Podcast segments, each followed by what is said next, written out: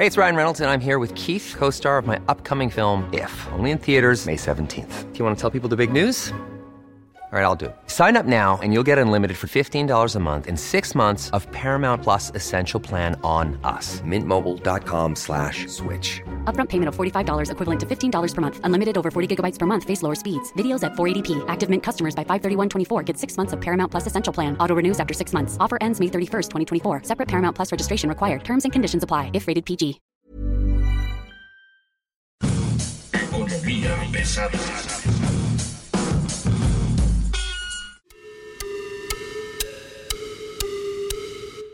Señores, señores, bienvenidos a Economía Pesada. Mi nombre es Luis Carriles, arroba Luis Carrujos, y hoy les vamos a traer un tema que seguramente va a dar mucho de qué hablar los próximos días, semanas, meses. Una danza de 1.300 millones de dólares al año se puso en riesgo y no lo va a creer. Estamos hablando de probablemente de la industria del entretenimiento, probablemente del deporte más popular del país y seguramente uno de los mejores negocios que hay en esto. Y para hablar de ello, para hablar de fútbol, del fútbol asociado, del fútbol profesional, para hablar de lo que está ocurriendo desde el punto de vista de negocios, tenemos al director del Esto, el Diario de los Deportistas, David Segoviano. David, ¿cómo estás? Muy buen día. Hola, mi estimado Luis, saludos a, a ti, a todos tus escuchas, eh, gracias por la invitación. Pues sí, vamos a hablar de fútbol y negocios. Los números son este, incluso mayores de lo, de lo que tú mencionas, dependiendo de a qué te refieras, ¿no? Para abrir boca, te puedo recordar un estudio que presentó la Federación Mexicana de Fútbol hace pues ya tres años, tres años y medio, en el que decían que el mercado del fútbol mexicano valía 100 mil millones de pesos al año dependiendo del tipo de cambio y sin considerar el superpeso ¿no? de, los, de los últimos meses, pues hablemos de 5 mil millones de, dólares, ¿no? Más o menos el, estimado de la industria del fútbol mexicano. Ya total. Sector amateur, este, la escuelita de la esquina de tu casa, este, todo, todo eso es de acuerdo con un estudio del grupo de economistas y asociados, GEA, que tú conoces bien, eh, que encargó la Federación Mexicana de Fútbol en, su momento. Eh, recién este, llegado Miquel Arriola, por ahí hicieron, hicieron esos estudios y eh, ese es el valor de toda la industria. Ahora, Estamos sí. hablando de fútbol exclusivamente.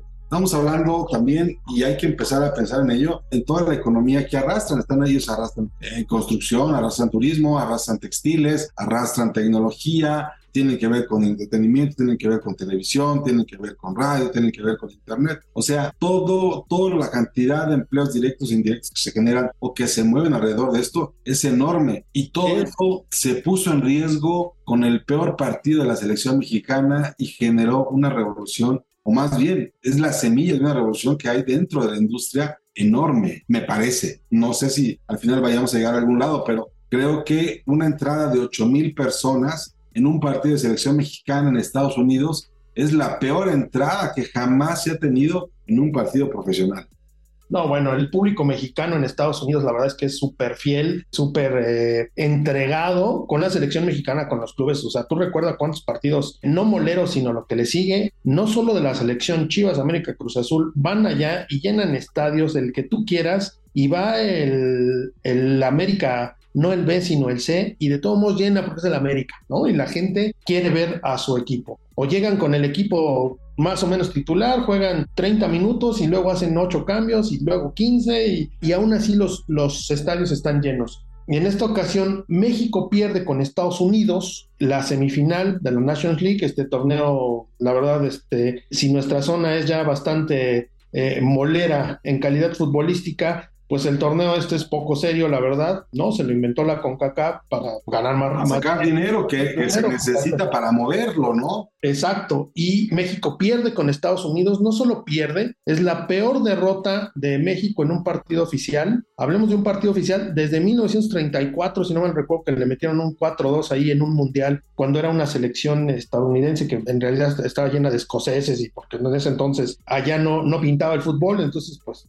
ya sabes, ¿no? De los migrantes que tenían por allá del viejo continente, se armó una selección, esa selección le metió un 4-2 a México en el 34. Desde entonces no nos llevamos una goleada así en, partido oficial. Y además, pues ya es una seguidilla de, de derrotas frente a Estados Unidos, futbolísticamente tristísimo el partido. Y de ahí se viene un rompimiento de la afición mexicana en Estados Unidos que ya venía además, hay que decirlo, ya venía este sentimiento negativo desde la eliminación en Qatar, ¿no? Y ahí se, se genera todo este malestar, un malestar que apenas llegaron los federativos mexicanos a, a nuestro país de regreso de tierras árabes y eh, se supone que empezó una reestructura y han sido seis meses muy tristes, muy lastimosos, en los que, si bien hay que decir Diego Coca y su selección fueron muy malos, yo creo que lo que ha puesto en, riesgo el negocio es pues, la gestión, la gestión que ha habido desde las directivas del fútbol mexicano y que además hay que decir también, pues está súper manoseado, ya sabemos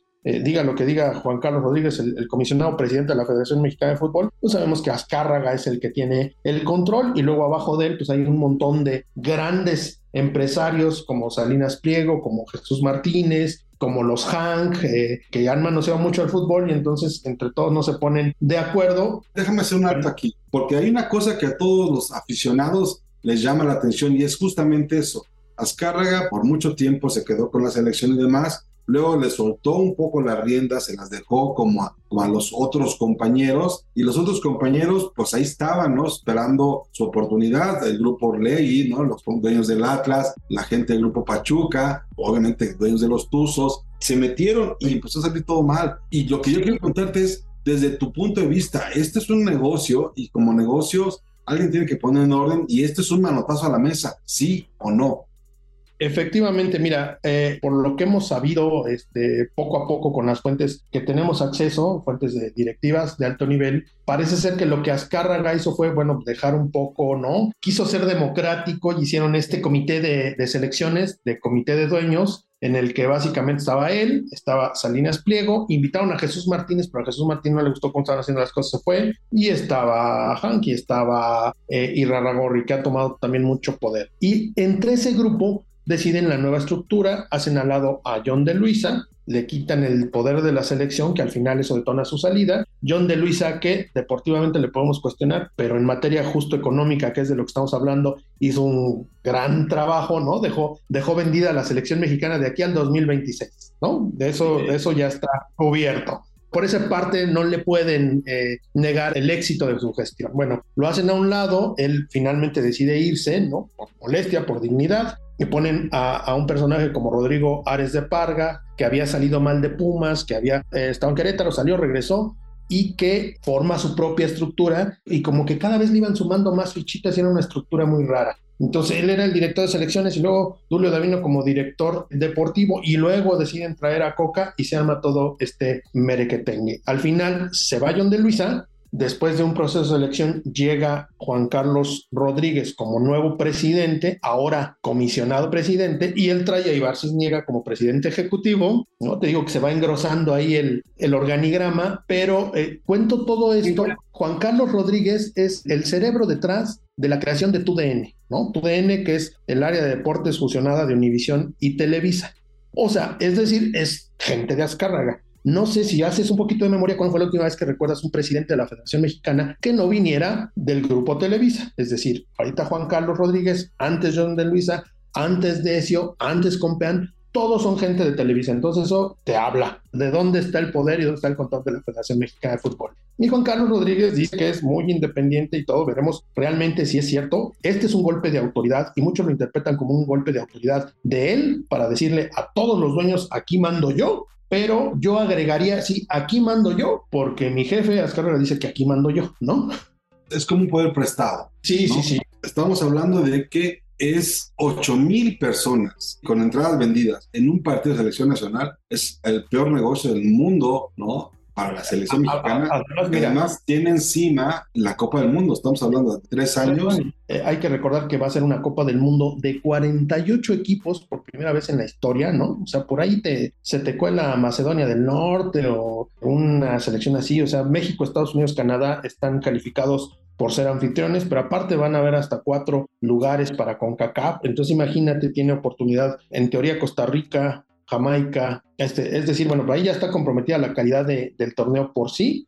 Y bueno, pues uno quisiera que la selección mexicana no fuera a ir a hacer el ridículo deportivamente. En lo económico, te digo, sigue siendo un gran negocio la selección. Yo creo que fue una llamada de atención lo de los 8 mil aficionados pero yo creo que fue un pretexto para tomar la decisión de, despedir a, Coca, ¿no? Yo creo que era una, una decisión ya tomada. Nosotros tuvimos una charla con Ibar, con Juan Carlos, varios directivos de medios, y el mensaje era, nosotros estamos con Coca, estamos con Rodrigo Árez, apoyo a su gestión, pero les vamos a evaluar porque nosotros no los trajimos, ya estaban, ¿no? Y respecto a los 8 mil aficionados, la verdad es que un partido para lo que representa el mercado estadounidense no es un foco de alarma, ¿no? Habrán perdido ahí algunos milloncitos o habrán dejado de ganar menos millones de los que al final eh, ganaron porque el boleto era el mismo para el partido de tercer lugar y para la final. La final tuvo 35 mil aficionados, entonces bueno, pues México seguramente hubiera metido más que esos aficionados, pero no les pega mucho en, eso. Yo creo que más bien donde está el, foco de alarma es pues en el rating, ¿no? Se te cayó el rating, la, el gran negocio. Eso voy. El negocio de la televisión también lo sufrió y por eso puede ser que estemos viendo también cambios a largo plazo en la operación de los negocios de las franquicias de fútbol. Porque una cosa es que este, vaya saliendo de la pandemia, otra cosa es que vaya recuperando los espacios en los, en los estadios, otra cosa es que vayas haciendo un negocio, pero con todo respeto, la calidad de fútbol, o sea, si para poder tener un negocio, digamos, positivo, necesitas tener un fútbol que comience a trascender y con todo respeto, yo creo que en este momento como equipo Estados Unidos está muy por arriba, como organización está mucho mejor armada y como negocio están creciendo ellos mucho más rápido que nosotros. Ahí hay mitos y verdades, ¿no? A ver, hay que recordar que son dos modelos de negocio distintos. El negocio de la MLS, que es el mismo eh, modelo de negocio de las otras ligas, el modelo de negocio de ellos está basado muy en la personalidad gringa, en el consumo, ¿no? En la experiencia de usuario, en que tú vayas al estadio y gastes y compres la playera y el souvenir y la torta, el hot dog, la hamburguesa especial de ese estadio, porque solo ese estadio en la NFL o en grandes ligas vende eso. Entonces, está muy basada en el consumo, ¿no? El modelo de negocios del fútbol mexicano está más basado en los derechos de televisión y en la publicidad, ¿no? Nuestra economía no es tan fuerte para que nosotros consumamos como se consume en Estados Unidos y bueno, ya puedes analizar pequeños detalles como la piratería y, esas cosas, ¿no? Entonces, eh, sí, la MLS está creciendo más rápido, sí es un, eh, un mercado muy grande, muy rico, pero hay que recordar, a ver, la MLS, el modelo de negocio de la MLS se agota en Estados Unidos México es el único país que tiene dos mercados. El fútbol mexicano es el único país que tiene dos mercados. Tiene México y tiene Estados Unidos. Con todo lo que digan, sigue siendo más consumido el fútbol mexicano en Estados Unidos que la MLS. Ahora, el contrato que firmó Lionel Messi, ¿no? Eso es imposible que pase en el, mercado mexicano porque a Messi, Messi se va al Miami, pero es un, un contrato que hace la liga, para la liga, para asumir el valor de la liga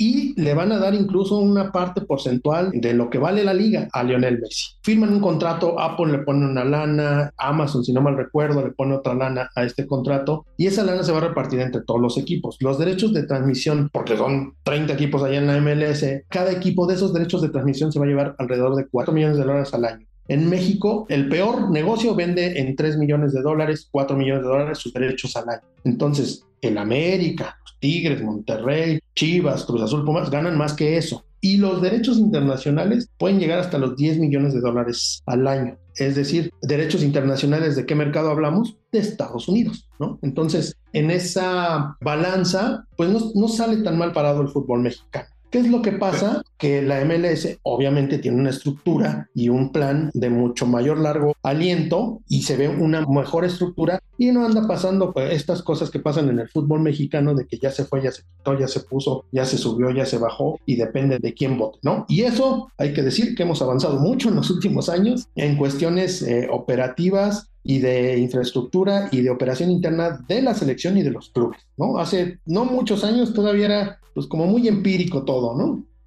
Ahora, cuatro equipos se llevan el 80% de la afición, América, Chivas, Cruz Azul y Pumas. Entre ellos cuatro tienen la mayoría de la afición y ninguno de los cuatro es en este momento como referente del fútbol mexicano. Eso hay que ponerlo como es. Son equipos importantes que a lo mejor históricamente han dado, pero las cosas que están ocurriendo en el fútbol mexicano, estadios más vacíos y con todo respeto, si mi negocio no es, la, no es el estadio lleno, con el souvenir y con el gasto, el consumo en el estadio, pues un estadio que cada vez está más vacío no me mejora, y lo vimos con la pandemia, no me mejora los ingresos de televisión, no me mejora los ingresos de publicidad, no me mejora como equipo en mis ingresos, ¿o sí?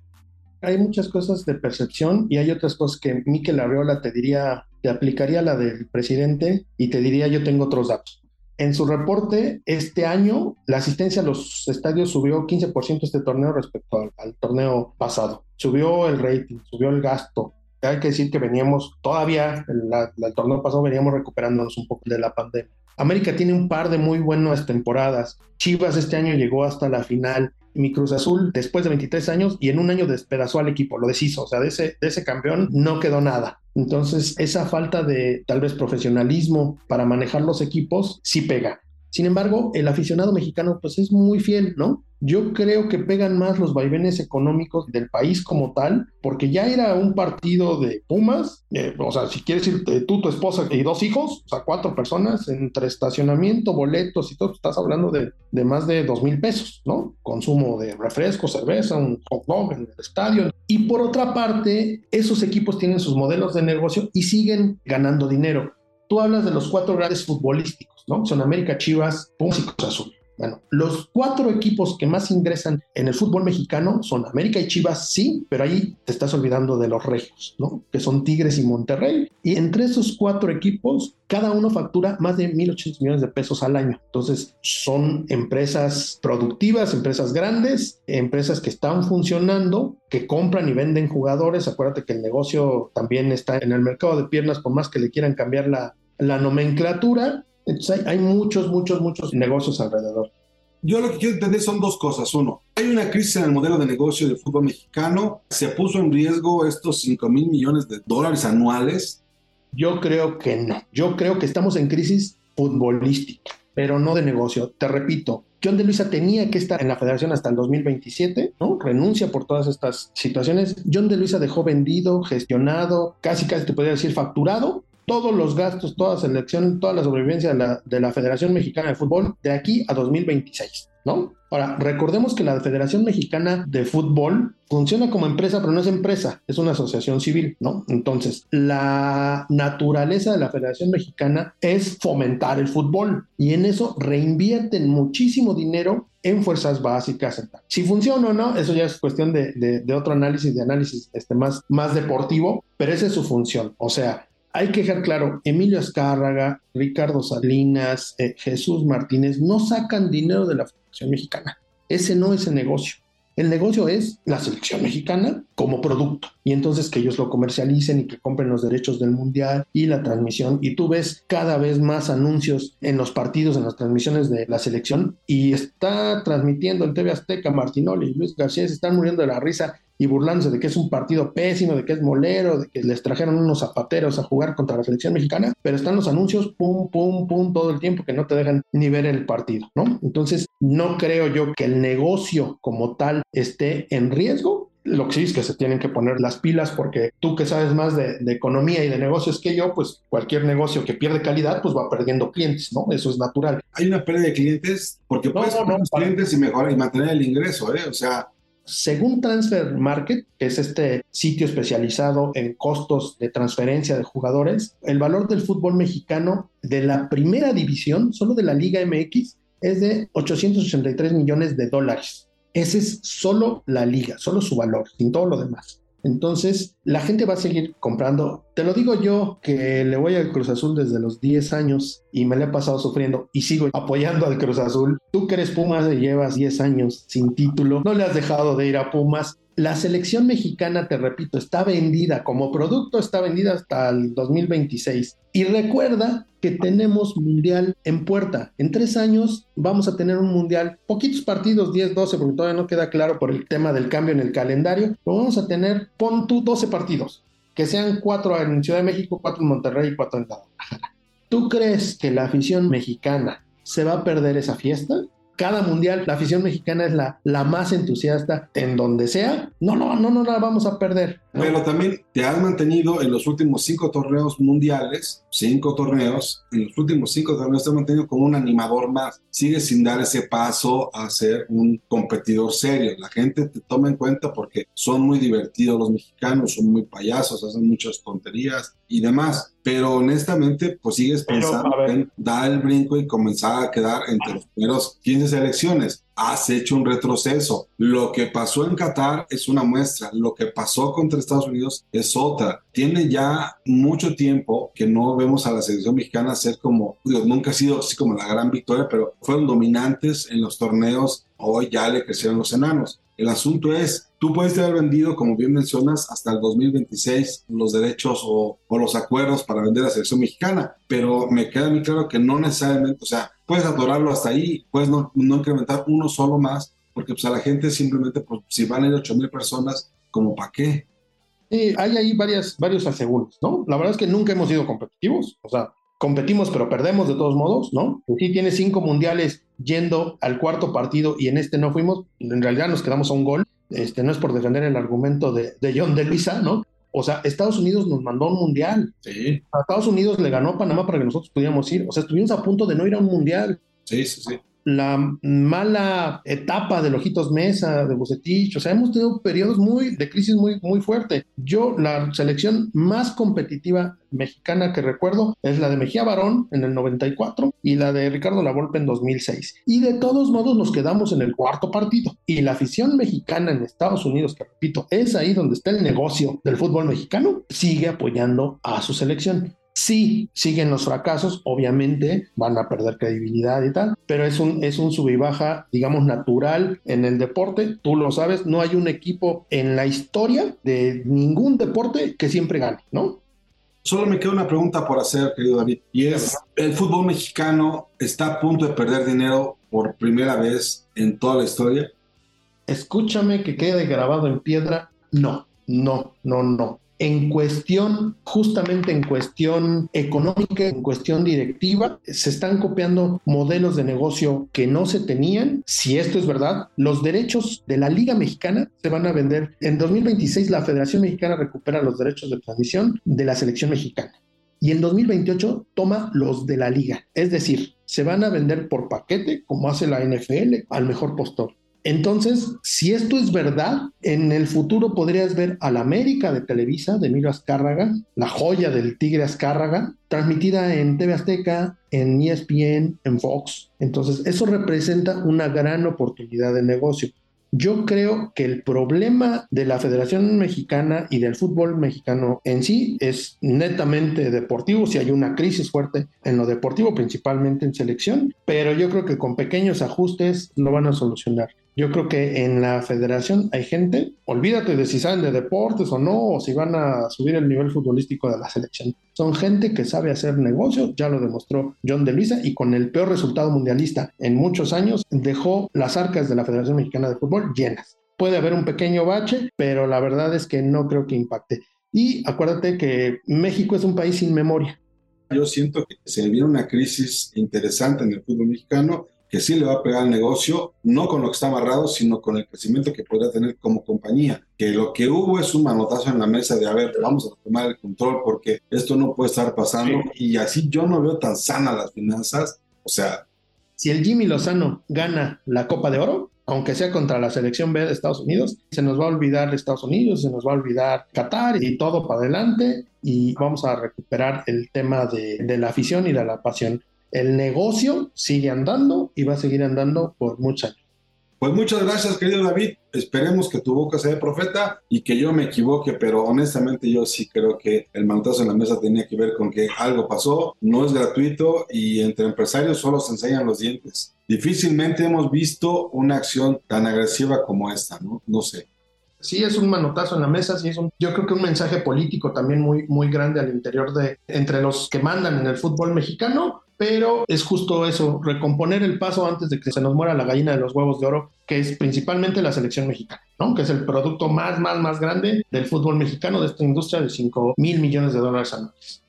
Pues muchas gracias, querido David. Es David Segoviano. Usted lo va a encontrar todos los días como director de Esto, el diario de los deportistas. Yo soy Luis Carriles, arroba Luis Carrujos, y estaremos aquí la siguiente semana dándole lata como siempre. Muchas gracias. Hasta luego.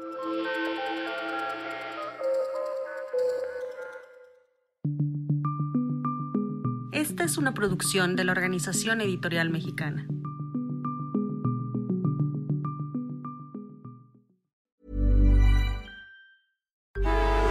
Traffic jams, tailgating, pileups. Ugh, the joys of driving. How could it get worse? The federal government wants to have a say in what you drive. That's right. The Biden administration's EPA is pushing mandates that would ban two out of every three vehicles on the road today. Don't let Washington become your backseat driver. Protect the freedom of driving your way.